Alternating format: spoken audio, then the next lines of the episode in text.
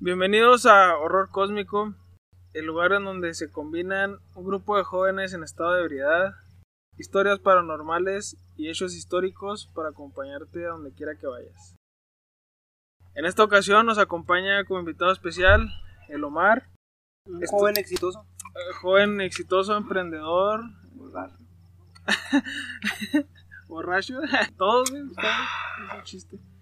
Y eh, vamos a hablar de, a lo mejor es un tema que has escuchado, a lo mejor no, güey, pero vamos a ver. En esta ocasión vamos a hablar de un güey que tenía una secta en Estados Unidos, güey, pero ahí dan los detalles.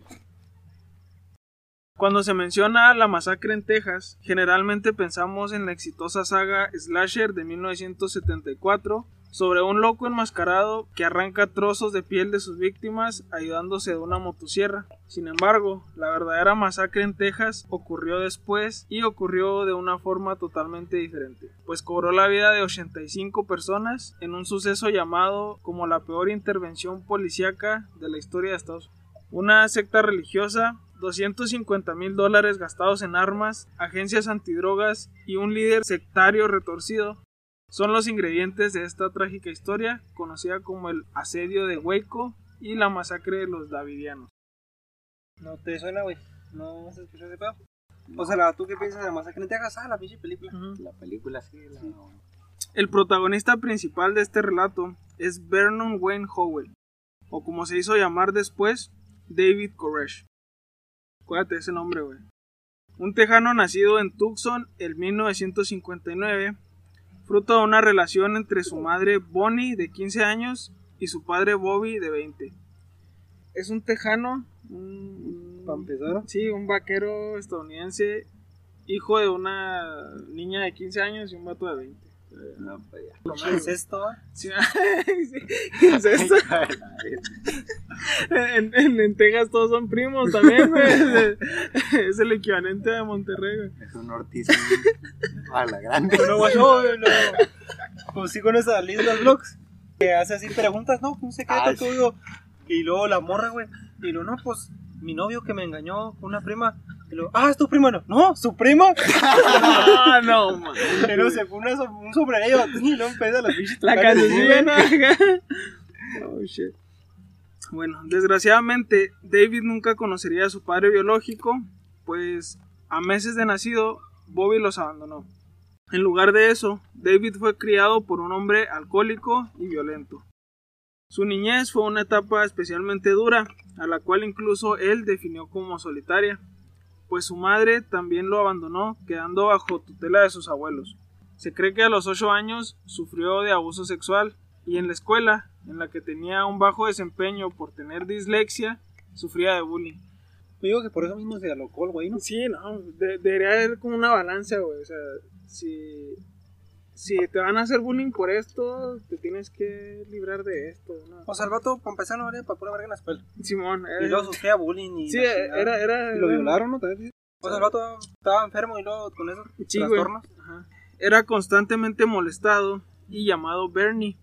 Se llamaba Vernon, pero Bernie es como decirle. Es como si a mí me dijeran Carla. Me llamo Carlos. A ese güey le decían Bernie, así como. "Ay, así Como molestarlo al güey, ¿no? Debido a esto, David abandonó la escuela secundaria, pero no todo le era indiferente. Estaba fuertemente atraído por la música y en, en especial por el cristianismo, tanto que a los 11 años era capaz de memorizar y recitar largas extensiones del Antiguo Testamento. Más tarde, a los 19 años, después de embarazar a una chica de 15, se unió al... Ah, ya sé, qué rápido escaló esto. ¿A los cuántos años? Él tenía 19, la morrita tenía 15. Sí, de tu edad, güey. Casi. No, no. Embarcado con, sea, puede ser el siguiente embarcado con un chamaco, ¿ah? el próximo David Koresh. Eh, se unió a la iglesia a la cual asistía su madre, la iglesia adventista del séptimo día, de la cual fue finalmente expulsado, siendo acusado de ser mala influencia para los menores. Pues sí, güey, las embarazaba. Pues. David señalaba que, que recibía constantes mensajes bíblicos en los cuales Dios le decía que todos necesitaban una compañera, que convenientemente para él era la hija del pastor. Ah, güey. Qué huevo. casualidad. Ya, toda, toda madre. Ah, toma. La insistencia de David por tomar como esposa a la hija del pastor provocó su expulsión a la edad de 22.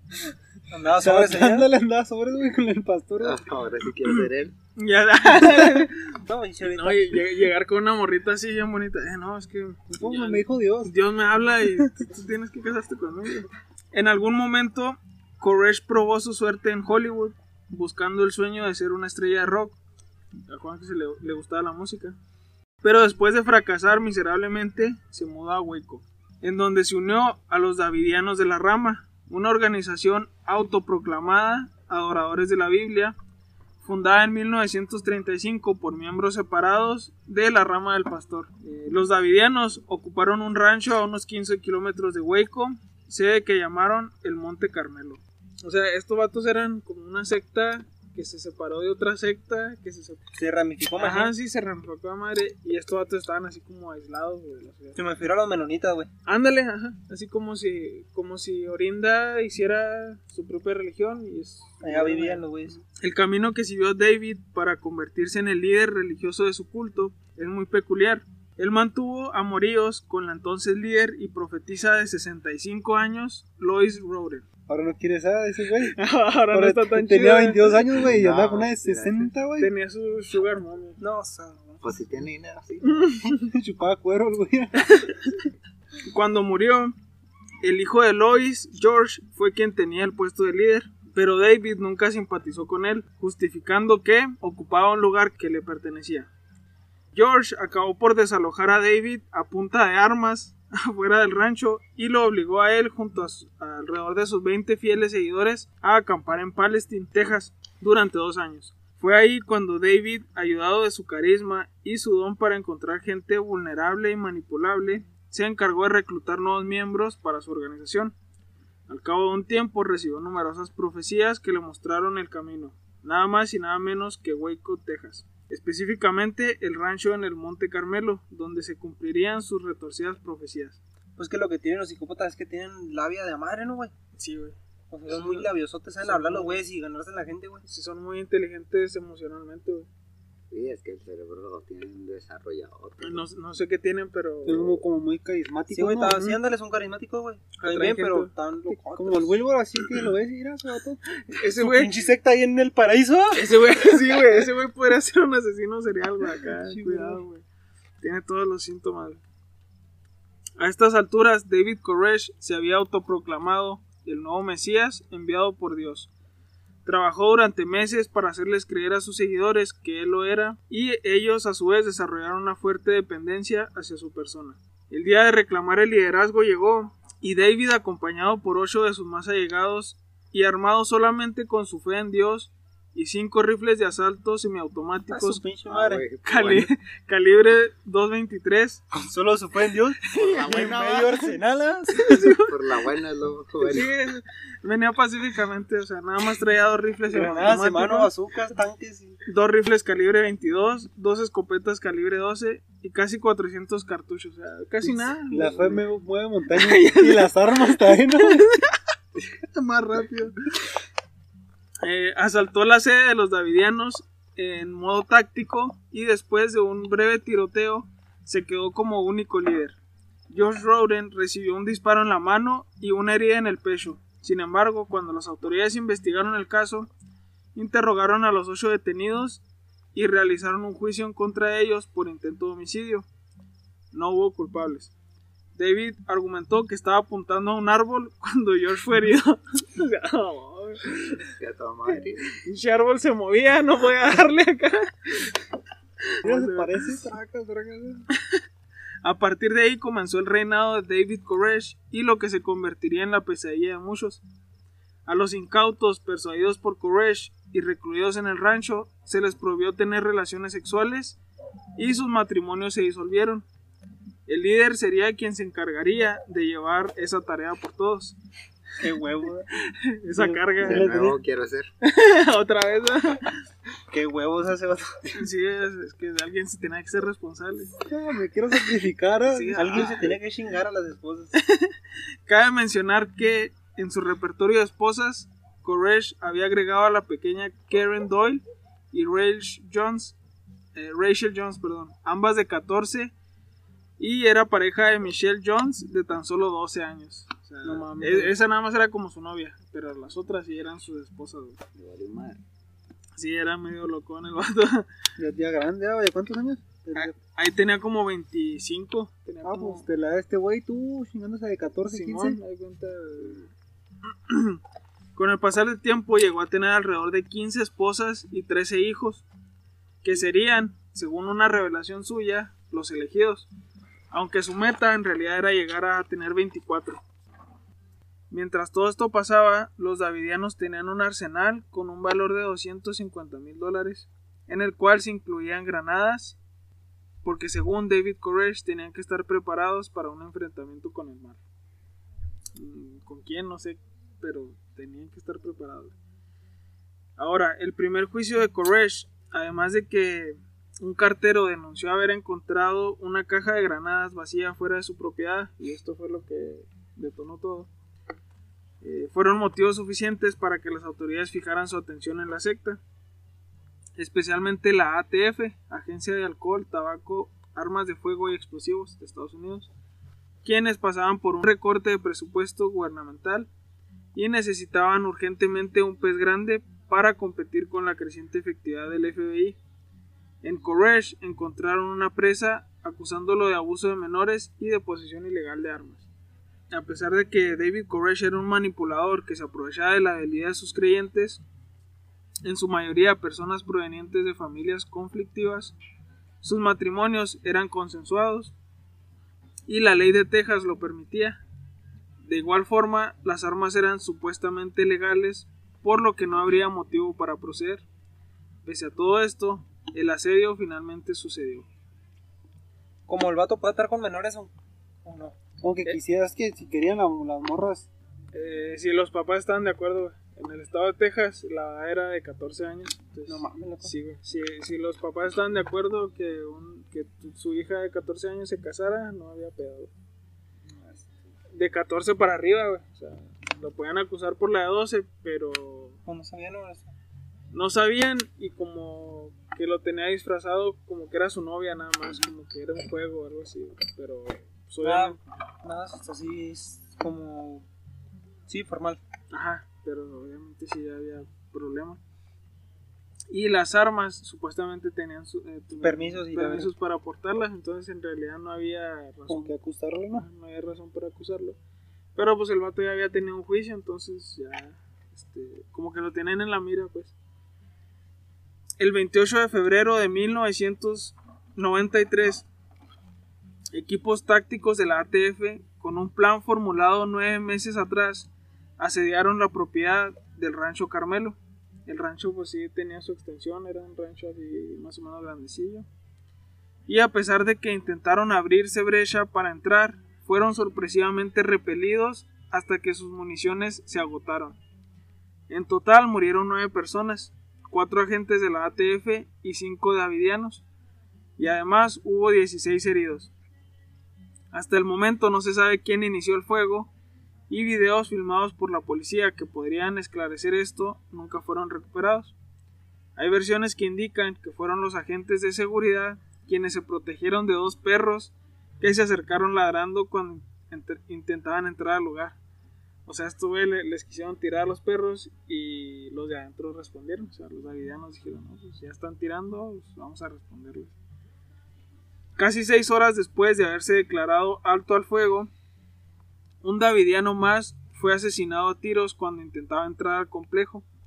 Su esposa más tarde declaró que él solo volvía de su trabajo y no había participado en el altercado.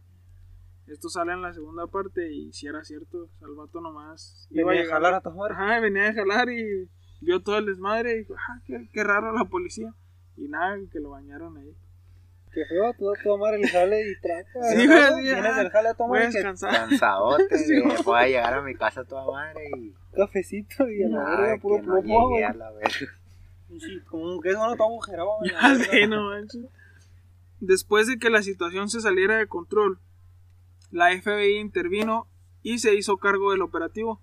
Su modus operandi fue optar por la negociación y comunicarse el mayor tiempo posible con Koresh. Logrando la liberación de 19 niños, ninguno de los suyos, o sea, ninguno de, Sus los, ajá, de sus hijos, tras seis días de negociación con el líder.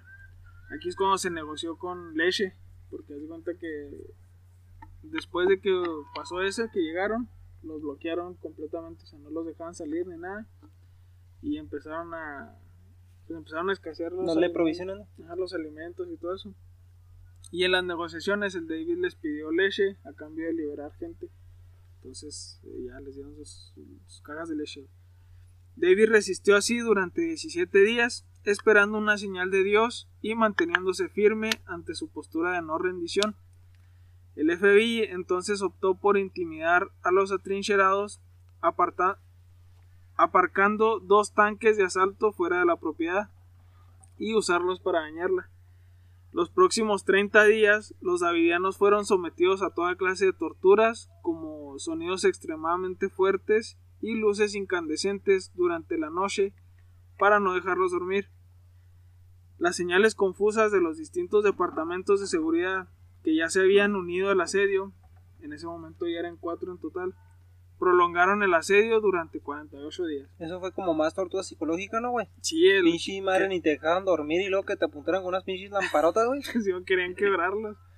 Y luego se cuenta que llegó, estaba la ATF, y luego llegó la FBI a tirarles paro, y luego llegaron los que les dicen los Rangers de Texas, que son como los comisarios, y luego llegó el ejército, porque nadie más puede manejar tanques, entonces también está el ejército. Y ya era un desmadre que en- uno, ajá, unos decían una cosa, vamos a hacer esto, y otros no estaban de acuerdo. Y Sí, pues tantas organizaciones juntas no. Sí, pues era gobierno contra gobierno. Sí, haz de cuenta, o sea, más bien no sabían qué hacer con ellos. Pinche capirotada, ¿no, eh? Simón, y luego estos vatos también que no se rendían, güey. O sea, que no querían salir y tenían armas y. Y además que ya todos los medios estaban al pendiente de esa noticia. o sea, Ya estaban ahí, ¿no? Sí. sí, ya no pueden hacer Pues, así. Tenían cierta presión, ¿no? Por las noticias. Ajá, ya- ya no pueden llegar y no, pues vamos a tumbar la puerta y lo sacamos. Porque pues iba a ser abuso policíaco y todo ese pedo.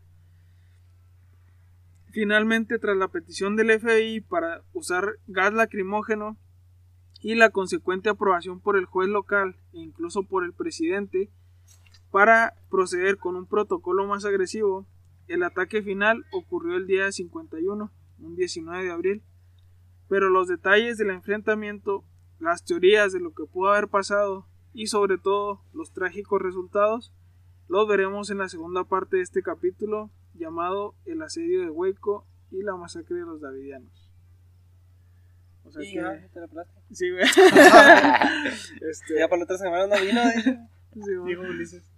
Eh, este fue el capítulo, eh, la parte 1 del asedio de Hueco y la masacre de los Davidianos. Y como siempre, duden de todo lo que vean y manténganse despiertos.